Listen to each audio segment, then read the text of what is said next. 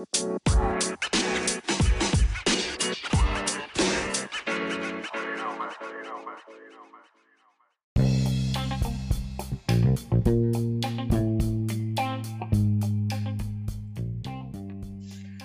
い、えー、本日も電話 IC ポッドキャストを収録していきたいなと思います、えー。引き続きパーソナリティの岡山さんです。よろしくお願いします。よろしくお願いします。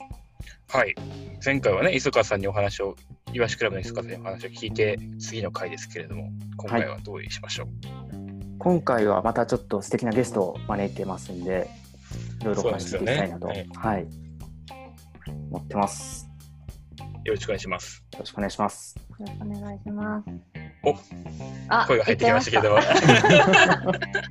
ということで、今日のゲストはですね、シックスカリーのヨッピーさんです。よろしくお願いします。よろしくお願いします。よろしくお願いします。そう、あの、シックスカレーさんで最初にちょっと聞いておきたかったのが、シックスカリーが正しいのか、シックスカレーが正しいのかってあります？僕も今それ思いました。ちょっと。それさっきね、言おうと思ったんですけど、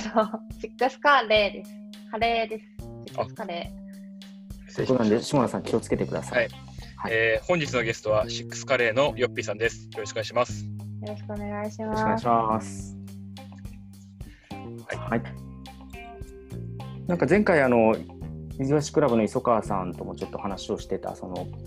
はい、コミュニティとかブランドの愛され方みたいな話をまさにいろんな人に愛されてやってるシックスカレーさんの話聞いてみたいなっていうことで、今回ゲストに招きしてるんですけど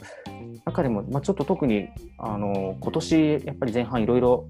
世の中も大きく動いたりして、うん、中でのこう取り組みってすごく面白いなと思ってたので、まあ、そんな話も今日は聞いていけるといいなと思ってます。そうですね。はい、はい、じゃちょっと最初に、えー、シックスカレーとは何ぞやみたいな。ヨッピーさんどんなことしてんのって話を簡単に教えてください。はい、えー、シックスカレーはここテンプレなんですけど、 Experience the Mix っていうコンセプトであのやってる、まあ、サードコミュニティって私たちは言ってるんですけど、家族でも会社でもない第三のコミュニティとして、あのカレーをきっかけに人と人とがこう出会ってあの混ざってあの楽しい場所っていうようなコミュニティをやっております。でその中で、えーと、コンセプトは Experience the Mix なんですけどもあのビジョンで、えーと、みんなでみんなが主人公になれる場を作るっていうビジョンを掲げているんですけども、これは、えーと、そのシックスカレーのメンバーメンバーイコール会員のさんのことなんですけどシックスカレーのメンバーが、えー、と自分が自分の人生の主人公になれるっていう意味で、まあ、何もなんかこうステージ上に立ってこう披露する人たちっていうことではなくて何かこうシックスカレーでの出会いとかあのそこであったイベントとかでの気づきとかをきっかけになんかこう一歩踏み出すあのきっかけになればいいなっていうことで今やっております。こんな説明で大丈夫ですか？ありがとうございます。6の意味って何なんですか？ちなみに。6の意味はえーとまあ、この事業形態が変わるにつれて変化していったんですけど、はい、今の6の意味は、えーと、6時の隔たりっていう意味で、6人人を介すると、まあ、知り出会いたい人に会えるみたいなはいはいはいはいはい意味です。えー、面白い。でそれを、そのつながれる場所をその作っていくみたいな6人つながれる場所を作っていくみたいなイメージです。えっ、ー、と、そうですね。うん。まあ、6の意味はそれなんですけど、はいはい、まあ、結構後付けで、実際なんかそういう場にもうすでになっていて、うんうん、で、なんか、まあ、シックスカレーのいいところって、こう、カレーを食べに、別にカレー好きな人が集まるコミュニティではなくって、こう、ただ単にカレーを食べに来たら、隣に座ってる人とこう話してみたら、なんか、あ、意外なつながりがあったとか、さ、すごいこんな面白いことあるんだみたいな、まあその発見みたいなものが、こう日常にあるみたいな感じで、そうですね。そんな感じです。うん確かになんか、フラッと行ける場所って最近マジないっすもんね。そうです。まあ、コロナになって、あの、結構飲食って、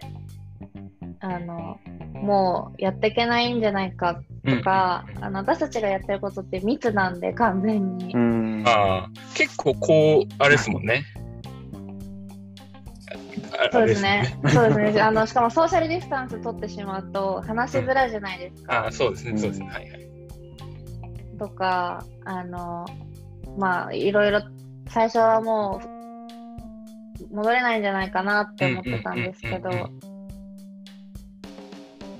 まだ完全復活はしないですけど、結構、あの、今の時代に合わせた、うん、ミックス体験になってきたかなっていう話があります。もともとそのリアル店舗っていうか店舗でやってて、で、今、あのコロナの時に、えっと、オンライン店舗を立ち上げられて、今は両方やってらっしゃるんですか？リアルもオンラインも両方そうですね。で、そのオンラインっていうのが、もともとはそのオフラインでの体験をオンラインでもできるようにっていうことで、まあ、そのだからオンラインの店舗的な意味合いで始めたんですけど、やっぱりあの私たちはオフラインから始まってるので、なん。かその体験をオンラインでも実現するっていうのがやっぱり難しくって、しかもなんかその、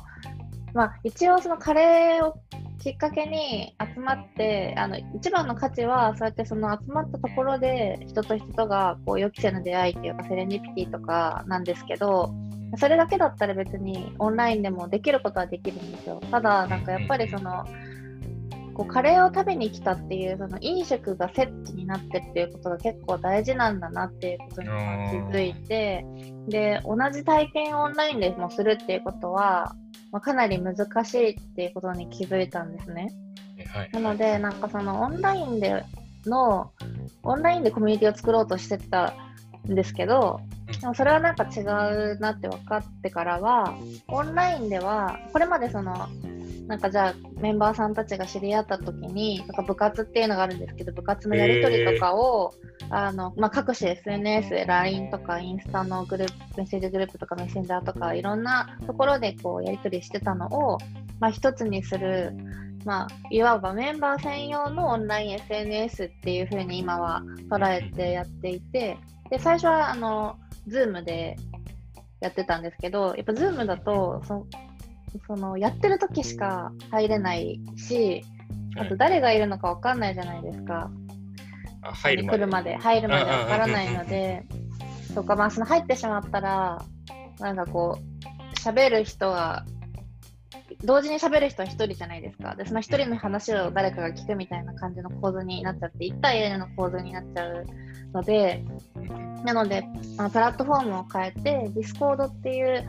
ゲーム実況に使われるサービスなんですけど、うん、そのサービスを使ってシックスカレールームっていう場所を作ったんですね。そこはもう24時間誰でも投稿してもいいし、こういうふうにあのビデオチャットみたいなこともできるし、まあ、基本的にはテキストチャットでこうスラックみたいに気軽に発言ができる場所なんですね。でもそれを始めてから、なんだろう、その、やっぱり、まあ、メンバー全員があの発言してるわけではないので、まあ、一部ではあるんですけどなんかそこでのこうコミュニケーションをきっかけになんかオンラインからオフラインにっていうのも生まれてきていて模索してるところです。うんなるほど。でもなんていうか初めそのコロナでできないことをしのぐために始めたようなイメージだったのがい。つの間にかこう、はい、相互補完するっていうかそれぞれの役割がちゃんと生まれてきてるっていう状態いやそうなんですよね。そのあの最初に理想的なイメージで掲げてたものが少しずつ起き始めてるような感じで、うん、であの、まあ、なんでそれをやったかっていうのが、まあ、単純にこれまでオフラインばっかりだったのでオンライン化ずっとやろうとしてたことをようやくここでできるタイミングだっていうのもあったんですけどやっぱり私たちってメンバーさんからあの月額会費をいただいてるので、なので、なんかそれに対して、なんかこう、私、ブランド側が何なんかを提供しないといけないじゃないですかで。その私たちがこんな中でも提供できる価値って何なのかみたいなことを、まあ、一から考えることになったんですね、コロナをきっかけに。で、そこでやっぱりこう、まあ、カレーを提供することではなくって、まあ、みんなで集まれる場を作ることが大事だなっていうことには気がついてでそれをまあオンラインでも作ったしオフラインが再開できたらあのどっちもでできるといいよねっていう話をしててどっちがいいとかじゃなくってっていうのをまあやっていてであの、まあ、なんかその Experience Mix ってずっと前から言ってるしあのメンバーさんもみんな一つのコンセプト何って聞かれたら言えるんですけどなんかそのミックスって何っていうのがミックスとは何かっていうのがこうみんなのそれぞれの、まあ、認識でざっくりあの合ってたんですけどそれを改めて言語化するっていうのもやったんですね。それをやることでなんか意識がすごい変わるというか、うん、何かこう新しい施策をするときにじゃこのミックスの要素がちゃんと入ってるのかっていうのをみんなで話したりとか、なんかできるようになったのでなんかコロナで、まあ、大変だったんですけど、まあ、よ,、よかったなとは思ってます今では。うんうんうんうんうん。なので、まあ、そのこれまではもうシックスカレーキッチンっていう場所が全てだったんですけど、まあ、その別にキッチンだけじゃなくてもミックス体験提供できるし、まあそう、ね、かなきゃいけないし、うんうん、っていうことで、まあ、こう今のこの、まあ、完全には復活してないコロナ禍でもなんかこうコミュニティメンバーに対してこうどう何を私たちが提供できるのかっていうのをもうやってる途中なんですよね。それがその、まあ、部活でのあのキッチンでの一日店長もあるし、まあ、あとはそのホームデリホームデリバリープランっていうのがあるんですけど家にいても確か彼のカレーが楽しめるっていうプランがあって、そっちのプランだとこうカレーとかオリジナルプロダクトを月に何個までは無料で届けるみたいなことをしてたりとか。うん基本的にシックスカリーはその月額制みたいのがメインなんです、基本的には。そうですね。リアル店舗だと、ある程度月に払うとか、会員になって、えっと、お金を払うと、シックスカリー食べに行けるみたいな。そうですね。メンバーになると、まずそのキッチンに来れるっていう権利があるのと、カレーが1日1杯無料っていう権利があって、はいはいはい。まあ、なのでこう継続的に来てほしいので、うん回数とかを決めずに、まあ、人によっては毎日来る人もいますし、うんうんうんそれとあとは一日店長ができる権利っていうのがあるのでへえ。ー、あでもやってましたね。友達とかも結構一日店長とかやってたの見たな。まあ、自分が好きなことをこう披露できる場所ですね、うんうんうんうん、は。その食っていう体験は本当さっきその初めに話してたみたいにこうたまたま隣になったからとかフラッと来たからとかカレーっていう共通目的があるからとかっていうすごくいいつなぐツールだなと思う反面なんかそのオンラインでめちゃくちゃ難しいんだろうなって勝手に想像してたので意外とそのオンラインでもやりたいことをちゃんとやれてるっていうのがすごいなと思ったんですよね。いや最初は全然うん全然できてないって言ったらあれですけど私たちもオンラインでどうしていいのかイメージがついてなかったのでいやそんな中やっててもメンバーさんも分かんないじゃないですか。なので、まあ、どういうふうにうんとやるのがいいのかこの場所でオンラインでどういうふうに振る舞うのが正しいのかというか楽しいのかみたいなことを、まあ、そのオンラインのチームで解き落としてで最初はなんかいろいろやろうと思ってたんですけどそぎ落とした結果最後残ったのがやっぱそのやり取りをそこでするみんなが見えてる場所でするっていうところかなって思ってて、うん、でなんか盛り上がってるとなんかみんな参加したくなるんですよ。だからなんかその盛り上がりをいかに作るかみたいなところで模索してましたね。なんかあのある部活がオンラインで立ち上がったんですけど、うん、そこでなんか盛り上がってたらあ私も入りたいみたいな感じでたくさん入ってくれてたんですけど、やっぱそういう盛り上がりをこうメンバーと一緒に作らなきゃいけないのだなっていうことに気づきました。なるほどね。そのメンバーの方起点でこうこういうのやったら盛り上がるんじゃないですかみたいな声もあったりしたんですか？そうですね。あのミックスラボっていうのがあって、はい、ちょっとそれは私たちシックスカレーの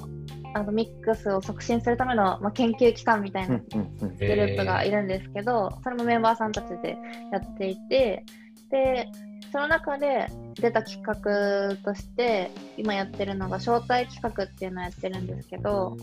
まあ、シックスカレーって招待制で会員制なので誰か知り合いがメンバーの知り合いがいないと一緒に来ないと来れないんですね。でそれで今までこうシックスカレーの会員になりたい人が今すでにメンバーの人に SNS とかで声をかけてで連れてきてくれるみたいなことを、まあ、ちょちょいちょいやってくれてるんですけどなんかもうすごいたくさんいるのでなんか個人でやっててもキリがないから公式でやってくれみたいな感じで言われて、でそれをあの募集するのはこっちでやるんですけど実際に案内してくれるのは全部メンバーでやってもらっていて1日に34人ぐらいをまとめて来てくれてでそれを祝福会のすでにメンバーの人が3人ぐらいで案内してくれるんですけど、なんか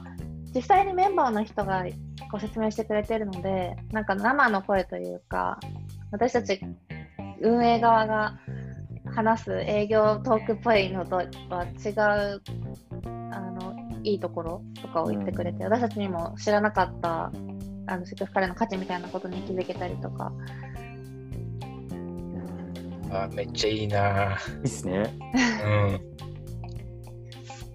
なるほど。なんかあのー、オンラインだからこそそれって誘いやすいみたいなところで人がどんどん話を振りやすい空気が生まれたとかっていうのもあるんですかね。そうですね。やっぱりあのオフラインだけだった時はキッチンに行った時しか出会えないじゃないですか。あのなんかまあ、シックスカレーのあのインスタのストーリーとかで存在は知ってるけど会ったことないメンバーさんもたくさんいてそういう人たちがあのこのルームがあることによってそこでちょっとこう会話できたりとか、そこで初め最初こうやり取りしてからこうオフラインで会うと意外とこうすんなり話ができたりとかしてあの、まあ、コミュニティでこういろんな人がこう喋ったりするんですけど結構なんていうんですかねこう人見知りというかコミュ障の人も多いんですよシクスカレーのメンバーさんって。でそれがまあ少し緩和されたかなっていう感じありますね。へ確かにな。あとは恵比寿と渋谷とに1拠点あるので、はいはい、やっぱりこうメンバーさんもどっちかをメインに行かれてる方も多いんですけど、うんうん、まあ、このコロナでオンラインができたことによってなんかそこで仲良くなって今までは全然仲良くなかったけどオンラインで仲良くなったからあの恵比寿渋谷両方行き始める人が増えたりとか。うん確かにあ面白いな。なるほど。あ、なんかあとですね、あの、はい、そのチクスカレルームっていうところでは、毎日営業中に、えーと、映像で中継してるんですよ、恵比寿と渋谷の,、あの定点でこう、まあ、ズームでカメラで映すみたいにその空間を映してるので、なんか今、どっちに行ったら誰がいるなみたいなのが分かるたりとか、混み具合も分かったりとかしますし、その家にいながらでも、こうそのルームに入ってそのそこに参加するとあの会話ができちゃうってどっちものキッチンと。超面白いですね。会いたい人がいるから今日はじゃあ渋谷行こうとか、で今日はちょっと仕事忙しくてイベント参加できないけど、様子だけどんな感じか見たいから家から参加するみたいなことは私は結構やってるんですけど。あと業務連絡みたいなのを私はよくやるんですけどあのもう営業中だとスラック気づかないんで、うんうんうん、そのルームでつなげてあのメンバーさんがいるのでメンバーさんにちょっとあのイペちゃんにちょっと伝えてみたいな感じで質問したりとか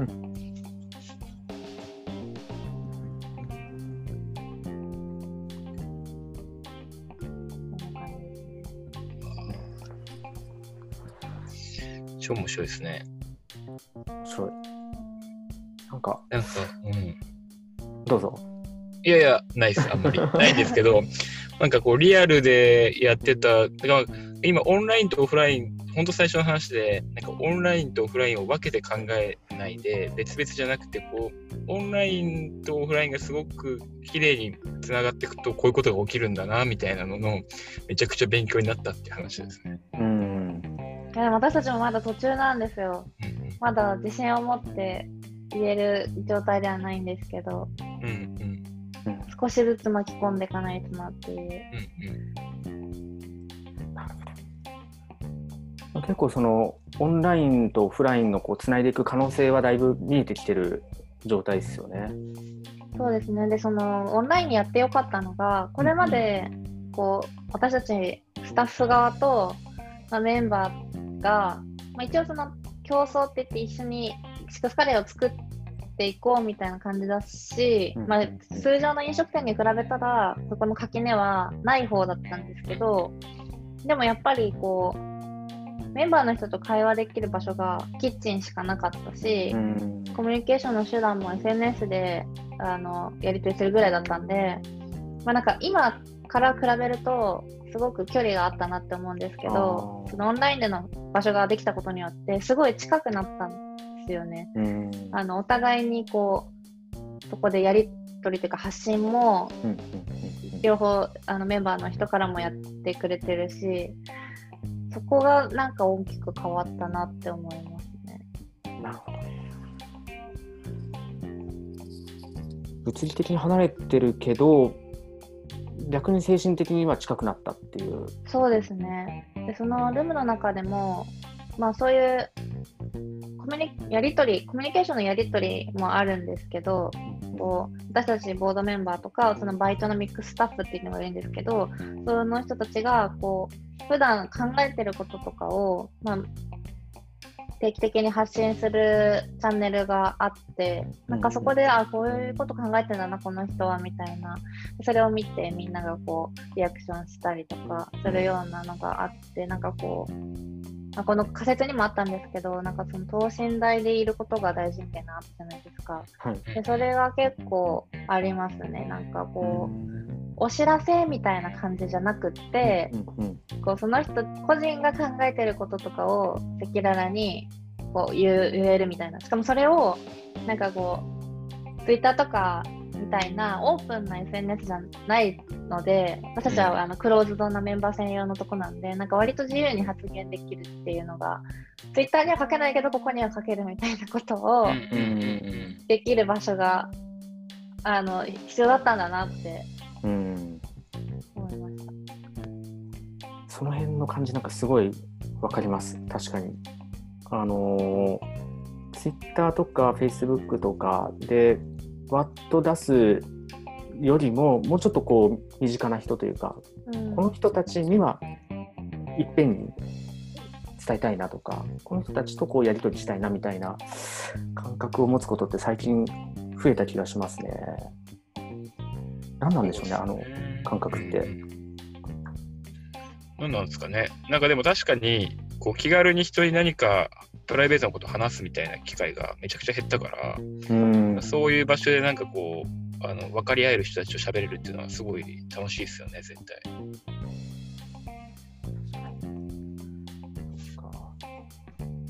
だからシックスカレーがもともとそういうちょっとフラッと行って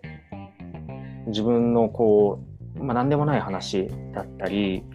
あのしかも価値観がある程度通じ合ってる人たちがこう集まるような場で話せてたことっていうのがうまくこうオンラインの特性もあって機能してるって感じなんですかね。そうですね。まあそのただオンラインは、まあ、リアルに比べると、うんうんそのよく使ってるメンバーは、なんていうんですかね、こう違うメンバーうんというか、なんかそのオンラインのこうテキストコミュニケーションに慣れてる人は言いやすいかなって思います。ああ、なるほど。まあ、でも結構ロム線の人とかもいるので、はい。見てるのかわかんないんですけど、うんうんうんうん。ロム線の人もロム線の人で楽しんでるんですよね、きっと。そうですね。で、なんかその、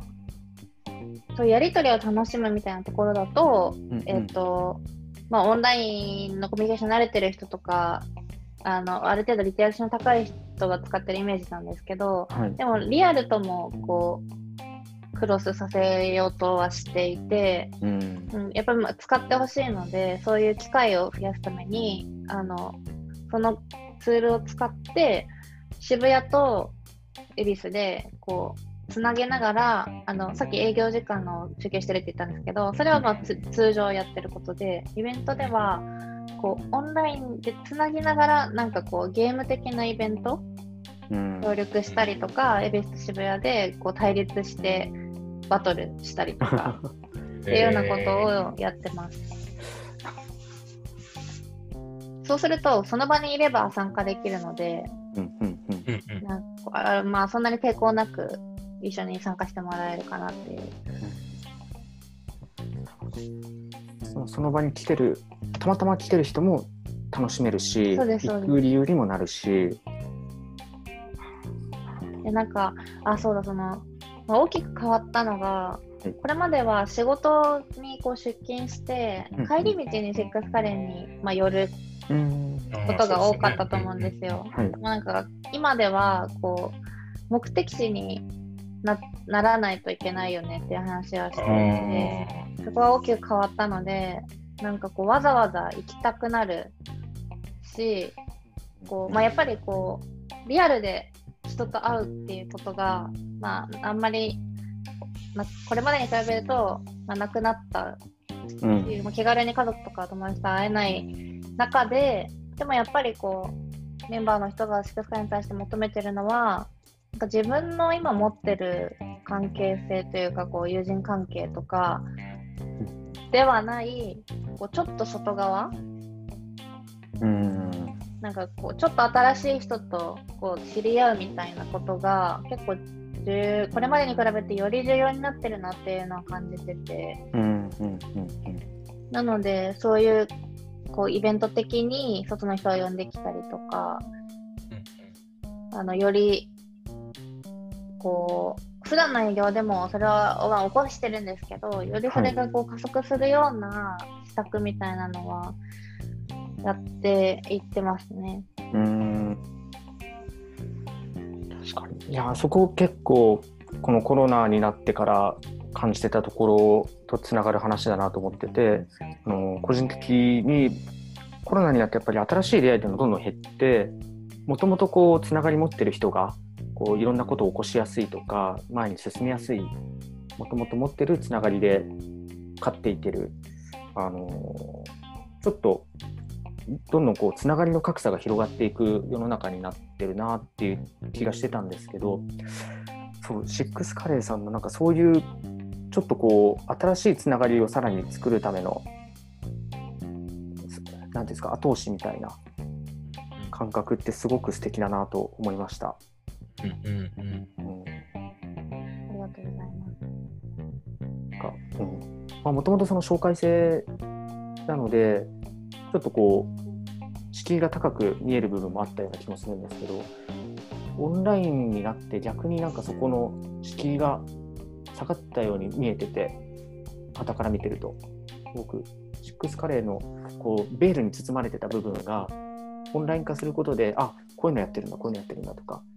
部活動の話とか結構 SNS に流れてきてたし、まあすごくコロナで逆になんかオープンになったような見え方はしてました、勝手に。うん、そうですね。あとはやっぱりこう、子さんと新しい人うんうん。が、まあ、これまで結構あの顕著に現れてたんですけど、はい。そのコロナをきっかけに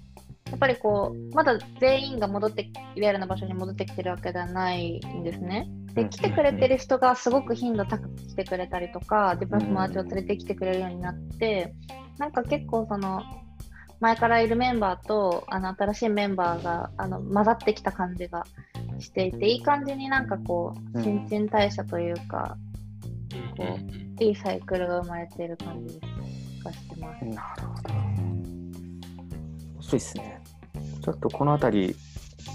さらに次回深掘っていきたいところですね。すあとね、だから次回聞きたいのは、これができることって多分、これ今ずっと手段の話をしてるじゃないですか。うんうんうん、こうこういうことしました、こういうことなんでそれが生まれるのかをちょっとヨッピーさんに聞きたいなと思ってるんですよね。うんうん、一、一、その僕もなんかこう一応こういうことやってて、で、なんかこうブランドのそのコミュニケーションみたいな話っていうと、多分手段じゃなくて、その多分大きいその大元があるからそういう、今今回コロナが起きて、こういうことやろう、こういうことやろうみたいなのが多分出てきたと思うんですけど、そういうとこも聞きたいなと思って、今日超勉強になりました。ありがとうございました。こちらこそありがとうございます。ということで、また次回、ヨッピーさん来ていただいて、えっと、ポッドキャストを収録していきたいなと思います。今日は、えー、ひとまずお疲れ様でした。ありがとうございます。ありがとうございました。